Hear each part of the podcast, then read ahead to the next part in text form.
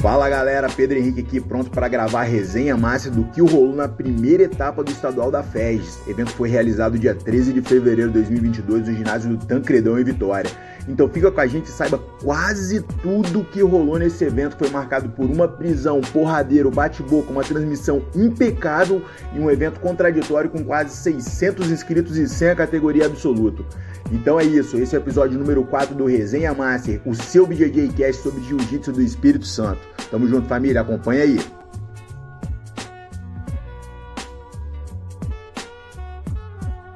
E vamos lá, começando o vídeo sobre o principal ponto negativo do evento de um modo quase que unânime: o atraso na execução do cronograma. O evento sofreu muito com o atraso que rolou ali em efeito de bola de neve. Na hora de começar o evento teve um problema sistêmico que atrasou, acabou atrasando ali todos os kids, atrasou todas as categorias sucessivamente e tem relato aí de atraso de quase 5 horas de atraso. Mano, 5 horas é muito tempo. A gente tem essa consciência, cara. A gente está acostumando com eventos que estão sendo executados perfeitamente, que muitas vezes tem que segurar a área de luta porque tá antecipando demais e não pode dar WO com a galera. Então, você pegar um evento que atrasa, a gente retrocede demais. E a gente tem que deixar claro também que toda comparação que a gente faz visa subir a régua do evento. Logo, a gente começa a comparar com quem está ofertando coisas boas. E você escutar no evento desse, um dos, organizadores falar assim: ah, a seletiva da DCC atrasou e ninguém falou nada. Mano, vamos lá. Primeiramente, nego desceu a lenha nesses atrasos que teve na seletiva da DCC. E o segundo e o principal pra gente, cara, do Estado, é o seguinte: foda-se, a gente não é o ADCC.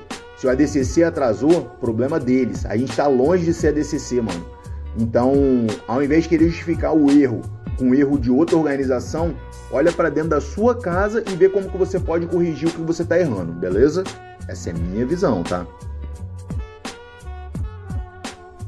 A gente também tem que destacar que o evento estava visivelmente muito bonito é, eles fizeram um layout diferente ali, com as áreas de lutas em outro formato. Porém, o fato das mesas de ponto estarem entre as áreas de luta, elas estavam no meio mesmo, acaba confundindo e atrapalhando os árbitros, os mesários e principalmente o público presente, porque a pontuação ficava ao contrário, vamos colocar dessa forma na hora que você estava fazendo, do padrão que a gente sempre segue. Então gerou uma certa confusão, além de gerar um certo atraso, porque toda luta o árbitro tinha que apresentar o atleta para a mesa e depois virar para o centro. Então você pega cada luta atrasando 30 segundos, no final desse monte de atleta o atraso fica maior. O evento utilizou novamente o tatame olímpico, que como eu já falei aqui, ele escorrega muito, ele queima e de fato não é o preferido dos atletas. Gente tem que ter essa consciência. Ele pode ser mais bonito, ser mais prático por já estar ali no tancredão, porém ele a galera não gosta. Ele é um tatame de judô e ele acaba atrapalhando a prática do jiu-jitsu. E um outro ponto que foi muito elogiado foi a área técnica para os professores, que ficava ali lateralmente dos dois lados, então conseguia dar uma boa instrução, os atletas estavam bem próximos dos professores. E também a área de aquecimento para os atletas, que além de ter um tatame bom, um tamanho legal, ele era separado por área de luta, então facilitava ali para o trabalho também do coordenador e a execução do evento. Ponto muito positivo esse daí. Sobre a medalha desse evento. A medalha dividiu muito a galera. Muitos gostaram, muitos não. E com certeza a medalha de prata foi a mais odiada, cara. Ela era um tom de cinza que parecia que não tinha sido pintado. Eu vou dar a minha opinião sobre a medalha. Ela é uma medalha que tem um tamanho legal, são 9 centímetros e meio. Ela tem um desenho básico, porém, pro tamanho dela, ela é fina e é leve. E a cor dela foi levemente desbotada, cara. Então, assim, é um ponto que já foi falado muitas vezes, muitos atletas já falaram sobre isso, cara. Medalha de ouro é dourada e pronto, cara. Não precisa inventar. O ouro é dourado, é um dourado forte, não é um dourado apagado, não é dourado envelhecido, não é, do... é dourado. Ouro é dourado e acabou, sacou? Padrão 18, 24 quilates, acabou, sacou? Não precisa inventar, velho. É, eu imagino que tenham tentado um outro fornecedor, porque a qualidade da medalha é diferente. Ela é abaixo das medalhas que têm sido apresentadas nos estaduais da FEDS, e comparando com a concorrência principalmente, que a medalha da concorrente é muito melhor o acabamento. É, mas assim, na minha visão, não deu muito certo. A medalha ficou no máximo normal, ela não tá nem comparada com as mais bonitas e pecou um pouco em acabamento, sacou? Ainda sobre premiação, o pódio, o pódio e a área de premiação eles foram bem criticados. Primeiro porque não tinha critério de ordem de recebimento. Tinha atleta que lutava e esperava uma hora para receber, tinha atleta que acabava de lutar e já ia pro pódio. E também porque não era claro quem podia e quem não podia entrar lá. Então tem muito relato de pessoa que ficou puta porque não pôde entrar para fotografar um amigo, enquanto outras pessoas podiam entrar uma galera, toda a família para tirar foto no pódio. E além disso, cara, falar a verdade, o pódio estava bem derrubadinho, o pódio em si, primeiro, segundo, terceiro lugar, ao contrário de outras etapas que a gente viu mais recente, que o pessoal deu uma melhorada violenta no pódio. Então acho que é um ponto para melhorar, porque como a gente já falou, o pódio é o que fica registrado, a foto ali é para eternidade. Se o seu pódio não tá legal, fudeu. Ainda falando sobre premiação, o evento trouxe premiação por equipes, resgatou esse pagamento em grana e troféu de primeiro a terceiro lugar para as categorias Kid, Adulto e Master, a exemplo do que a CBJJ faz.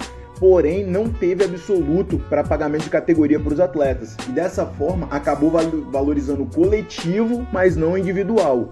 E isso foi muito contraditório em relação à última etapa, porque o destaque positivo foi justamente o pagamento de uma bolsa maior do que a média ofertada no estado, mesmo para as categorias que não atingiram o mínimo de atletas exigidos no edital. E quando a gente está falando de profissionalização do esporte, o fato de não ter absoluto retrocede muito o trabalho que vem sendo feito, porque ali é a única forma do atleta conseguir de fato ganhar uma grana competindo. Isso me lembra a campanha denominada é, Fire Don't Hero Medals, que fez até a CBJJ mesmo mudar sua metodologia começou a pagar premiação em grana para alguns atletas e para algumas categorias determinadas. É, o ponto negativo, na minha opinião, para um evento com quase 600 inscritos, inscrição que variou de 100 a 140, 150 reais. Ou seja, ele teve uma boa arrecadação, cara. E, porra, não pagou, pode passar para os atletas a impressão de que a FED ter dado um voo de galinha nas outras etapas e que não está conseguindo sustentar o mesmo. Isso é ruim porque pode causar uma baixa adesão nas próximas etapas devido a essa frustração que teve nessa. E sobre o absoluto, vale a gente lembrar que a FES utiliza o padrão da CBJJ, onde os atletas, só, só quem faz pódio na categoria pode lutar o absoluto.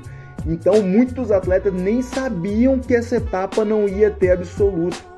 E estava perguntando no evento onde que fazia a inscrição a gente tinha que deixar claro também que isso estava descrito no edital. No edital falava que não teria absoluto. Porém, sabe que a galera comete uma falha muito grande que é não ler o edital do evento. Então isso gerou essa confusão, porque você não faz a inscrição para absoluto na hora da na hora que está fazendo sua inscrição. Porém, você espera que vá ter depois. Então, é uma falha para a gente começar a corrigir, galera. A gente tem que ler o edital do evento, que isso estava descrito. Outro fato que com certeza entra como fato positivo para a FES na organização desse evento foi o cronograma de execução, de inscrição, checagem, alteração, etc. Né?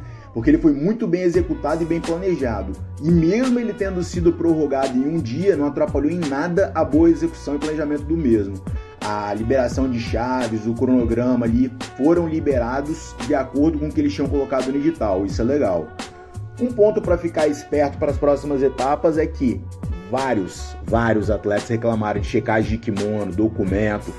E de fato tinha uma galera lutando com kimono que não precisava medir para você ver que estava irregular, ou que estava puído demais, ou que estava com duas cores, assim, muito surrado, de fato que não poderia passar. A gente sabe que a galera dá uma flexibilizada, mas assim, tava gritante demais, sacou? Essa etapa ela foi marcada também por erros de arbitragem, muitos erros é, foram realmente aconteceram ali mesmo por erro dos árbitros, mas muitos foram reclamações infundadas. Que a galera tá precisando se renovar também, os professores, os atletas, estudar mais regra para não ficar falando merda. A galera tá cagando pela boca muitas vezes. Falando aí dos fatos isolados que aconteceram nesse evento, mas que fizeram ele ser o que foi. É, esse evento aconteceu uma operação policial que foi de forma segura, discreta e muito certeira. Então, ela foi tão discreta ali que muitas pessoas nem viram ela acontecendo. Aconteceu uma prisão dentro do evento e parabenizar os envolvidos, a polícia pela belíssima atuação, cara. Foi uma não expôs ninguém a risco nenhum, então foi muito legal essa parte. É... Outro ponto, na etapa passada a gente falou sobre professores se ofendendo verbalmente, coisa e tal. A outros professores também alunos. Então nessa situação ficou muito pior, porque tivemos um caso específico de professores que meio que partiram para agressão física e verbal muito pesada mesmo. E isso durante a luta dos kids, que é pior ainda, porque a gente passa uma impressão muito ruim para o público presente de uma coisa que a gente tenta zelar tanto do nosso esporte, que é a honra, a disciplina, coisa e tal. Então realmente isso não é maneiro. Ocorreu também líderes e atletas de outra equipe querendo diminuir conquista de outro, cara. E isso é foda, sacou? Tentar diminuir o outro porque você não conseguiu alcançar o que ele alcançou tentar desmerecer, sacou? Então acho que é um ponto pra gente pensar melhor. E um ponto isolado também que já aconteceu outra vez, tá quase virando tradição. A equipe de socorrista e bombeiro tava panguando, eles estavam em Nárnia, mano, demorando muito para atender quando era solicitado. E várias vezes a gente viu a Milena realizando o primeiro atendimento, sacou? A fotógrafa parava para te realizar porque a galera tava panguando, tipo assim, do árbitro tem que chamar, gritar e a galera não vinha, sacou? Tava foda. Então acho que tem que orientar melhor essa galera para eles ficarem, passar o comando do árbitro, por exemplo, sacou? Que os caras às vezes não sabem mesmo, tá errando por não saber. E a maioria das vezes é isso, é falta de treinamento que compromete o bom resultado. E para você que achou que eu não ia falar, eu vou falar sim os destaques do evento na minha humilde opinião. Melhores lutas, equipe em destaque, performance do evento. Mas lembrando que eu não assisto todas as lutas, é humanamente impossível, eu chego mais tarde, às vezes, igual nesse evento mesmo, eu cheguei um pouco mais tarde, então vou falar do que eu vi. Galera, se fizeram boas lutas, pá, desculpa, eu não vi mesmo, sacou? Vi alguns vídeos, coisa e tal, mas não consegui ver todas as lutas também. Então vamos lá. Melhores lutas do evento, na minha opinião.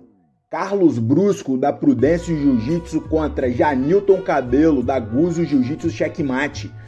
Fizeram dois porradeiros nesse evento. Não satisfeito de fazer uma luta boa, eles fizeram dois. Duas lutas de altíssima qualidade, cara, pros moleques. Representaram demais, mostrando a força do juvenil faixa azul do estado. São dois moleques muito promissores que vale muito a gente ficar de olho neles. E, porra, você, empresário, tá querendo ajudar, tá querendo gastar uma grana, mano. Investe nesses moleques, eles vão muito longe. E outra luta que foi um porradeiro digno de um final de faixa marrom abs é, absoluto, mas não foi, foi na categoria, foi entre Daniel Ligeirinho, do Robinho, contra Fabian Pereira, da Aliança. Fizeram uma revanche aí do que rolou na Arena Verão e foi um porradeiro digno. Que luta, senhores, foi um lutaço. Equipe de destaque na minha visão, Kong Fighters. Por quê? Porque eles são uma equipe independente e regional e conseguiu fazer pódio tanto nos kids quanto nos adultos e ficaram em quarto lugar no Master. Desbancaram alguns dos favoritos para essas etapas, principalmente nas suas respectivas categorias. Parabéns ao cabeça e à galera aí dos Gorilas da Montanha, mandaram muito bem nessa etapa. E eu confesso que eu fiquei muito feliz mesmo com a performance do evento, na minha opinião. É um moleque que eu gosto muito a performance do evento, na minha opinião, ficou por conta de Digão Cruz, cara, que teve uma atuação irrepreensível, lutando um jiu-jitsu sólido, limpo, seguro e mostrando porque que ele é um dos moleques mais promissores do estado. Faixa roxa, o moleque tá voando. Então, parabéns, Digão Cruz, pela sua atuação. Com certeza, esse ouro vai te fazer muito bem, vai fazer você ter consciência do que você é de verdade, seu jiu-jitsu, jiu-jitsu que você mostra no treino, você mostrou nesse evento. E é isso, família. Parabéns a todos. Muito obrigado pelo evento. Muito obrigado para você que está ouvindo até aqui. E é isso. Resenha Master tomando conta aí dos, dos maiores eventos de jiu-jitsu do estado. Tamo junto, família. É nóis. Boa semana pra geral.